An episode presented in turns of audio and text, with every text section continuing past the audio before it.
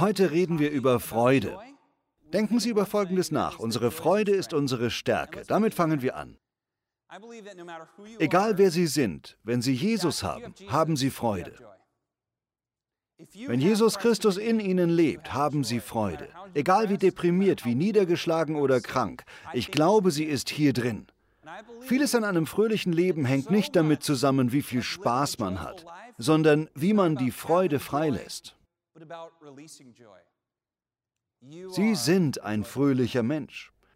Und ich will, dass Sie das für sich als Wahrheit ergreifen. Ich möchte, dass Sie über sich selbst sagen, dass Sie ein fröhlicher Mensch sind. Freude ist gut, sie macht glücklich und Freude ist heilig. Ich spreche Ihnen heute zu, dass Sie ein fröhlicher Mensch sind. Die Freude, die Sie in sich tragen, ist ansteckend. So wie ein Gähnen. Versuchen Sie jetzt nicht zu gähnen. Ihre Freude gibt anderen, die zu kämpfen haben, Stärke, Hoffnung und Leben. Und auch wenn wir manchmal selbst zu kämpfen haben, ist das Beste, was wir tun können in dieser harten Welt, Freude zu verbreiten. Ich bin stolz auf sie. Freude ist ihre Kraft. Das sagt die Bibel. Diese Freude, die uns so unauslöschlich erfüllt, ist da, weil wir Jesus eingeladen haben und die Freude hat uns erfüllt. Und deshalb, weil wir diese unglaubliche Stärke, diese Freude in uns haben, bestehen wir auch in harten Zeiten. Sie stärkt uns und ist wie eine Rüstung, egal was wir durchmachen.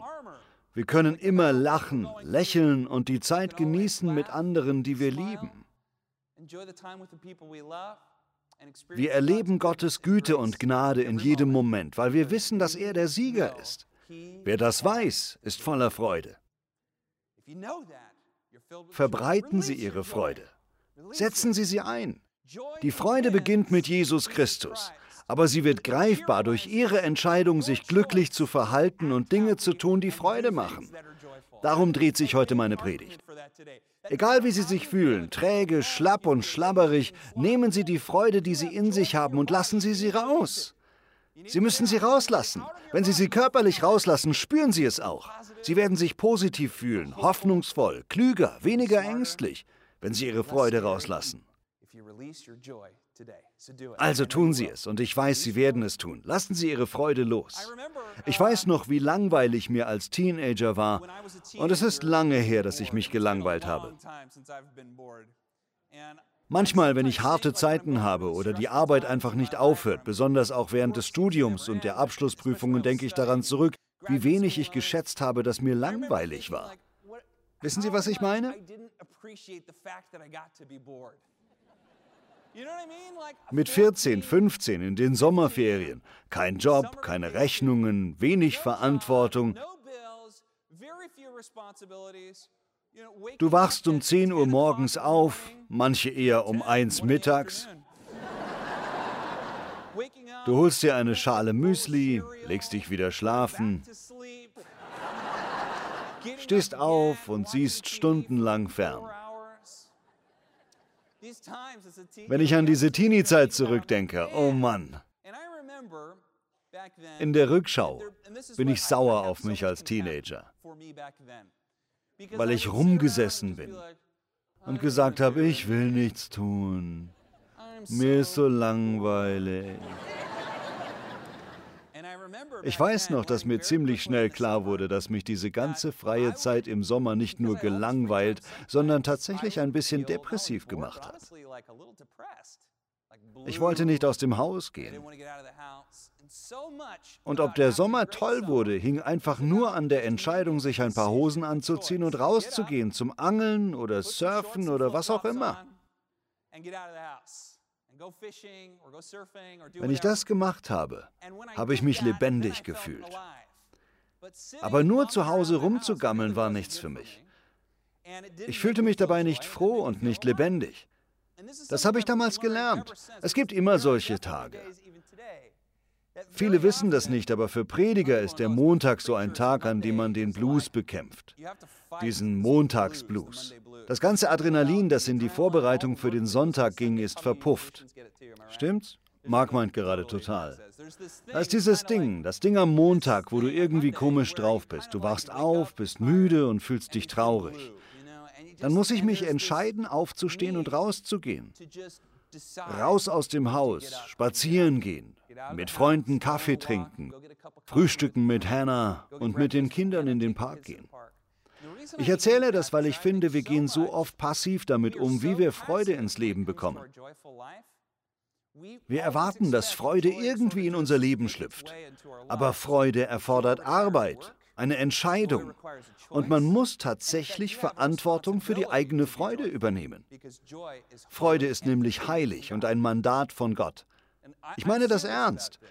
Ihr alle wisst, wie ich mich fühle. Wir sind eine Gemeinde der Freude und wir wissen, dass positiv und fröhlich zu sein schwerer fällt als negativ und faul. Habe ich recht? Positiv zu sein ist schwer. Es ist harte Arbeit, fröhlich zu sein, aber sie ist es wert. Also wählen Sie heute die Freude.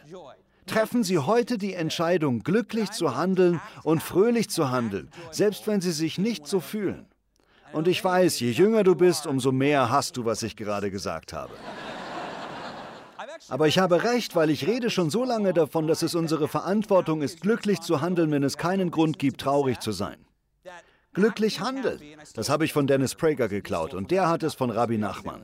Wir alle stehen auf den Schultern von großen Vorbildern. Jedenfalls, junge Leute mögen den Gedanken, glücklich zu handeln, auch wenn man es nicht ist, nicht. Aber je älter man wird, umso überzeugter wird man davon.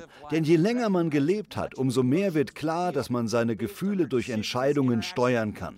Kann ich ein Amen hören? Es ist wahr. Also handeln Sie glücklich. Wenn Sie glücklich handeln, folgen glückliche Gefühle. Das wurde sogar bewiesen und ich erzähle gleich noch mehr davon. Aber zuvor möchte ich mich besonders an die religiösen Leute wenden. Wenn Sie super religiös sind, will ich Ihnen ein paar Dinge sagen. Wussten Sie, dass Freude fröhlich ist? Ich kann nicht glauben, dass ich das sagen muss. Freude ist fröhlich und Fröhlichkeit ist heilig. Aus irgendeinem Grund ziehen manche religiösen Menschen es vor, ernst, deprimiert und traurig zu sein. Und zwar so sehr, dass sie Freude als eine Art inneres, verborgenes Glück definieren. Und das ist völliger Blödsinn. Freude lächelt, okay? Ist Ihre Freude fröhlich? Wenn nicht, ist es keine Freude. Freude ist fröhlich. Freude lächelt, lacht, isst und singt. Freude erzählt Witze. Freude umarmt andere. Freude feiert und ermutigt. Freude ist fröhlich. Joy is happy.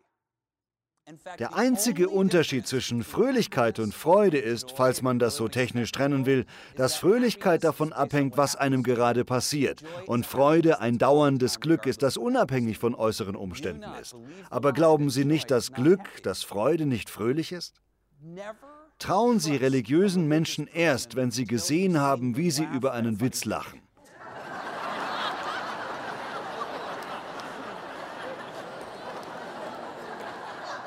Dabei belasse ich es jetzt. Religiöse Menschen, die keine Freude haben, kennen Jesus Christus nicht. Wer religiös ist und nicht lachen kann, kennt Jesus nicht. Religiöse Menschen, die nie lächeln, kennen Jesus Christus nicht. Die Frucht des Geistes ist nämlich Freude. Und Freude ist glücklich, weil Glücklichsein auf Erkenntnis gründet. Die Gewissheit, dass ich sicher bin, dass Christus gesiegt hat. Die Gewissheit, dass er siegen wird und das Wissen, dass er die Geschichte schon geschrieben hat. Er wird siegen und deshalb kann ich lächeln. Das macht mich glücklich und fröhlich.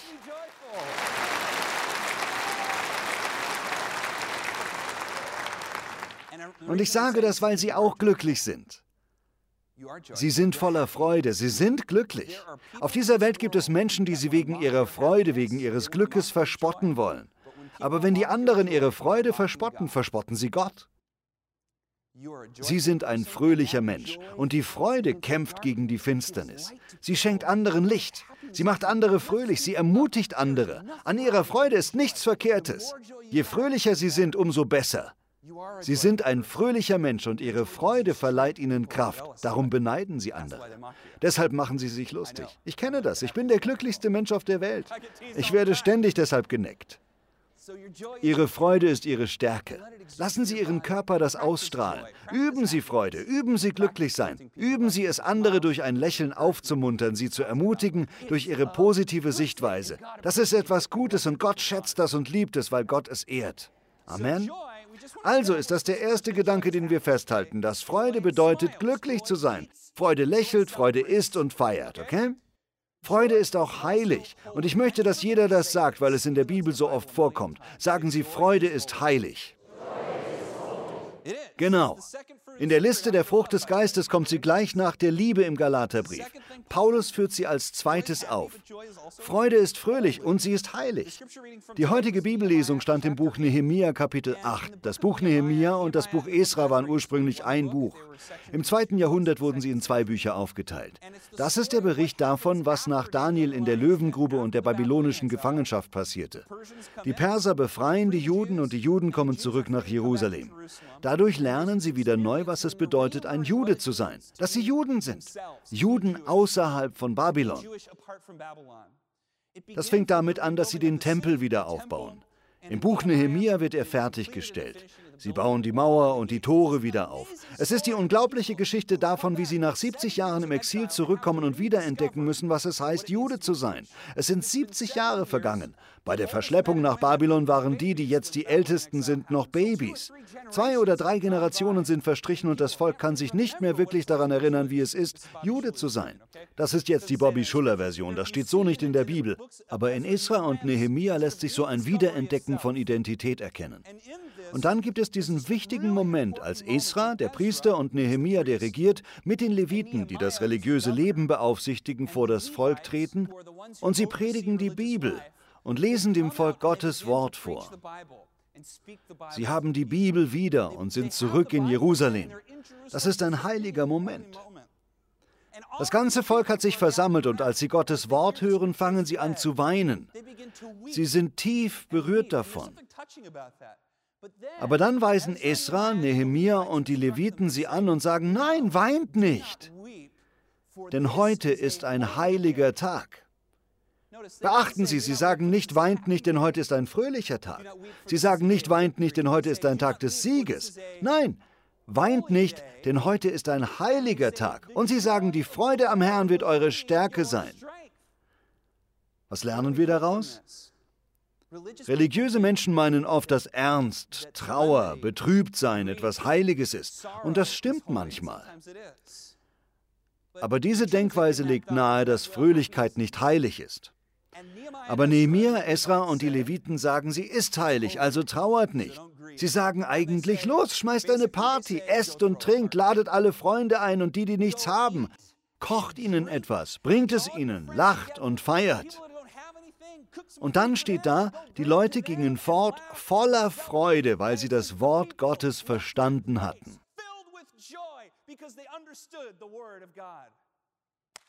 Das ist doch großartig, oder? Freude ist heilig. Freude ist Stärke. Freude ist Leben. Und sie sind fröhlich und ihre Fröhlichkeit gefällt Gott. Je fröhlicher sie sind, umso heiliger sind sie. Freude ist gerecht. Freude ist gütig. Freude ist altruistisch.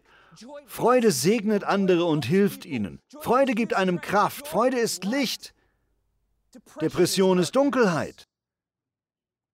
Trauert nicht, denn heute ist ein heiliger Tag. Seid erfüllt mit Freude, denn die Freude am Herrn ist eure Kraft. Man ist nie stärker, als wenn man voller Freude ist. Kann ich ein Amen hören? Ich glaube, ein großes Fest voller Freude zu feiern ist so, wie die Pumpe zu wässern. Das haben wir im Wirtschaftsstudium gelernt. John Maynard Keynes sagte, um die Wirtschaft in Gang zu setzen, muss man die Pumpe wässern. Damit meinte er, dass jemand zuerst Geld ausgeben muss. Die Regierung, Geschäfte, Steuern, was auch immer. Die Idee für die Metapher, die Pumpe zu wässern, kommt eigentlich aus dem Gartenbau, wo man diese kleinen Pumpen hat. Ich kenne mich nicht so gut aus, ich bin ein Stadtkind. Jedenfalls hat man eine Pumpe, die aus einer Quelle Wasser zieht. Aber zuerst muss man in die Pumpe Wasser gießen, damit sie Wasser ziehen kann, stimmt's? Da unten liegen also 1000 Liter Wasser und man muss nur ein bisschen Wasser in die Pumpe gießen, um viel Wasser herauszuholen. Das heißt die Pumpe wässern. Sie sind so wie ein Brunnen. Sie tragen in sich diese Menge an Freude, aber manchmal muss man die Pumpe wässern. Manchmal muss man es ein bisschen vortäuschen. Manchmal muss man sich glücklich verhalten, um die ganze Freude rauszuholen. Und Sie werden diese Freude dann erleben. Ich glaube das wirklich, weil ich es selbst so mache. Ich glaube für mich selbst daran und die Leute sagen mir, du bist ein glücklicher Mensch.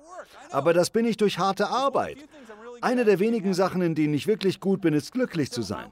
Was ich Ihnen sagen will, ist, trauern Sie nur wegen etwas Spezifischem, dem Verlust eines Menschen, einer Scheidung oder etwas anderem. Trauer ist gesund und wichtig, aber sie braucht einen Anlass und einen gesetzten Zeitrahmen. Ansonsten machen Sie Freude und Glücklichsein zu Ihrer Grundeinstellung. Wenn Sie sich ohne Grund traurig oder deprimiert fühlen, ermutige ich Sie, so zu tun, als wären Sie fröhlich. Täuschen Sie es vor. Verhalten Sie sich glücklich, auch wenn Sie sich nicht so fühlen. Verhalten Sie sich zu 100% glücklich. Ja, täuschen Sie es vor. Verhalten Sie sich glücklich, wenn Sie es nicht sind. Sie alle wissen, dass ich Psychologie sehr mag. Ich glaube daran, dass man hart an seinem Innenleben arbeiten kann. Darüber haben wir die letzten sechs Wochen geredet. Aber heute möchte ich sagen, wenn Sie glücklich sein wollen, handeln Sie so, als ob Sie es schon wären. Wer glücklich handelt, wird sich auch so fühlen. Machen Sie glücklich sein zu Ihrer Grundeinstellung. Lächeln Sie und machen Sie Witze. Umarmen Sie andere, küssen Sie sie auf die Wange und so weiter. Machen Sie glücklich sein zu Ihrer Grundeinstellung, weil die Menschen, die Sie lieben, fröhliche Gesellschaft verdienen. Verstehen Sie das? Die Menschen, die Sie lieben, verdienen fröhliche Gesellschaft. Wenn Sie sich ohne guten Grund unglücklich benehmen, sind Sie unhöflich und gefallen Gott nicht. Stellen Sie sich einen Raum mit zehn Leuten vor. Alle lieben einander sehr und einer davon ist nicht glücklich. Können die anderen glücklich sein? Nicht wirklich. Wenn Sie mit zehn anderen in einem Raum sind und Sie sind unglücklich, traurig, mürrisch und kritisch und die anderen neun sind glücklich, dann stellen Sie die anderen neun vor eine Wahl. Sie haben jetzt die Wahl zwischen sei nicht so fröhlich und passe dich dem Traurigen an oder sei unhöflich und bleibe trotzdem fröhlich. Sie können sich entscheiden, traurig oder unhöflich zu sein. Wenn Sie gerade trauern und einen Verlust zu beklagen haben, halten Sie sich an Freunde, die mit Ihnen trauern. Aber wenn Sie keinen Grund zum Trauern haben, handeln Sie fröhlich. Das ist nett.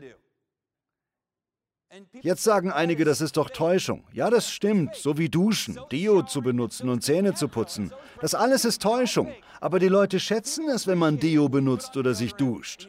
Das ist nicht echt, nicht natürlich.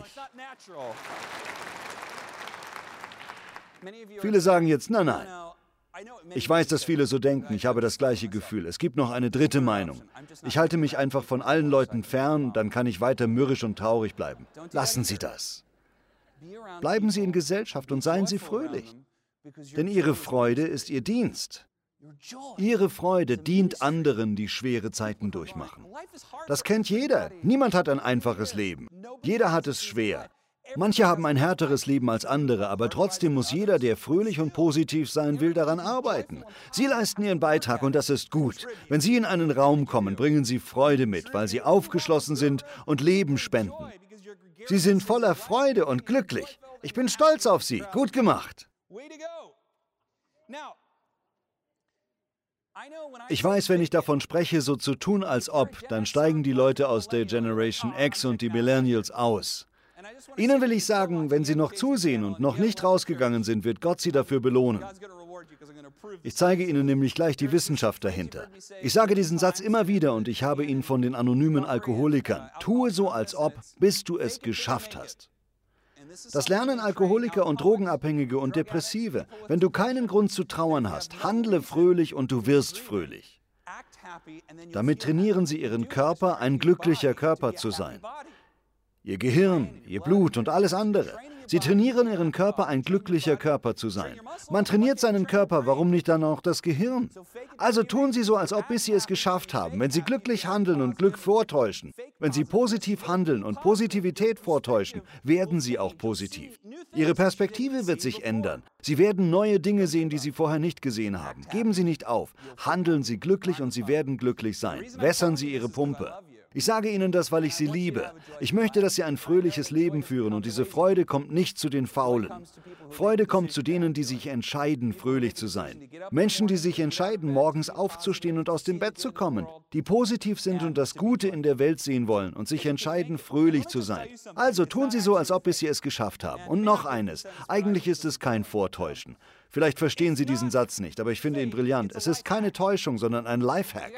Wissen Sie, was ein Lifehack ist? Ein Weg, Ihren Körper und Ihren Geist zu trainieren, glücklich zu sein. Das müssen Sie machen. Wenn Sie glücklich sein wollen, müssen Sie sich selbst trainieren. Eine Hauptart, wie man zeigt oder vortäuscht, dass man glücklich ist, ist natürlich Lächeln. Ich fordere Sie jetzt heraus und sage, täuschen Sie mal ein Lächeln vor. Versuchen Sie es. Ich will jeden lächeln sehen. Nur damit Sie es wissen, das hier ist keine coole Kirche. Hier gibt es keine Punkte fürs Coolsein, hier gibt es Punkte fürs Glücklichsein. Wenn Sie zu cool zum Lächeln sind, schmollen Sie. Ich möchte sehen, wie jeder so tut, als ob. Ich kann sie alle sehen. Alle denken, ich sehe sie nicht, aber ich sehe sogar sie ganz da hinten. Also grinsen Sie jetzt alle mal. Es fällt echt schwer, wenn jemand einen dazu auffordert, einfach zu lächeln. Aber wenn die anderen einen dabei sehen, fühlt es sich so komisch an, dass es irgendwann lustig wird und man lacht. Es gibt Wissenschaftler wie Leo Widrich, der in einem Artikel beschreibt, wie ein Lächeln anderen Menschen hilft. Wenn andere Menschen sie lächeln sehen, sinkt ihr Cortisolspiegel und ihr Dopaminwert steigt. Anders gesagt, es macht sie glücklich. Es macht sie fröhlicher und weniger gestresst, wenn sie sehen, dass Menschen, die sie lieben, lächeln. Es gibt eine Studie darüber, was Lächeln mit dem Gehirn macht und warum es ein Lifehack ist. Wenn sich ihre Lachmuskeln anspannen, gibt es eine positive Rückmeldung, die das Glücksgefühl verstärkt. Anders gesagt, wenn sie lächeln, auch wenn es keinen Grund gibt, löst das in ihrem Körper aus, dass Glückshormone freigesetzt werden. Ein Lächeln vorzutäuschen macht sie wirklich glücklicher und sie lächeln dadurch ganz natürlich mehr mehr. Ist das nicht toll? Wenn Sie ein Lächeln vortäuschen und jemand anders sieht es und lächelt auch und sein Lächeln ist echt, dann sehen Sie, dass er lächelt und lächeln auch und Ihr Lächeln ist echt. Dann lachen alle und sind fröhlich. Wenn Sie ein Lächeln vortäuschen, weckt das echte Glücksgefühle in Ihnen, die Sie wirklich zum Lächeln bringen. Das ist doch gut. Forscher wollten herausfinden, was Menschen glücklich macht. Und wissen Sie, was fast an der Spitze der Liste steht? Sie werden echt staunen. Schokolade. Absolut. Schokolade stand fast an erster Stelle der Dinge, die am meisten das Belohnungszentrum im Gehirn stimulieren. Dort wird Dopamin freigesetzt und Ihr Gehirn produziert Glücksgefühle. Aber wissen Sie, was Schokolade geschlagen hat? Lächeln vortäuschen. Das ist wahre Wissenschaft. Ich weiß, ich bin Pastor und kein Wissenschaftler, aber diese Studie zeigt, dass Lächeln das Belohnungszentrum unseres Gehirns mehr anspricht, als Schokolade es kann. Ja, da können Sie klatschen. Anders gesagt, Lächeln verändert das Gehirn. Lächeln verändert die Chemie ihres Gehirns und verändert ihren Körper. Wenn sie in der Gesellschaft andere lächeln und so tun, als ob bis sie es geschafft haben, verbreiten sie Freude auf dieser Welt. Sie trainieren ihren Körper und ihren Geist und sogar ihr Gehirn, fröhlicher zu sein. Ich sage Ihnen das, weil ich Sie liebe und weil ich es selbst praktiziere. Es gab einmal eine berühmte Studie, die sogenannte Jahrbuchstudie. Hier ist ein Muster. Bei dieser Studie wurden die Leute, die im Jahrbuch ein breites Grinsen hatten, verglichen mit denen, die ein aufgesetztes oder kein Lächeln im Gesicht hatten. Und die Studie hat gezeigt, dass die Leute mit dem breitesten Grinsen ein glücklicheres Leben führten, glücklichere Ehen führten und weniger Rückschläge hatten. Lächeln ist tatsächlich für den Körper gesund. Eine weitere berühmte Studie, die Baseball-Card-Studie, verglich die Bilder auf alten Baseballkarten und die Leben der Männer darauf. Die, die lächelten, lebten im Durchschnitt sieben Jahre länger als die, die nicht gelächelt haben.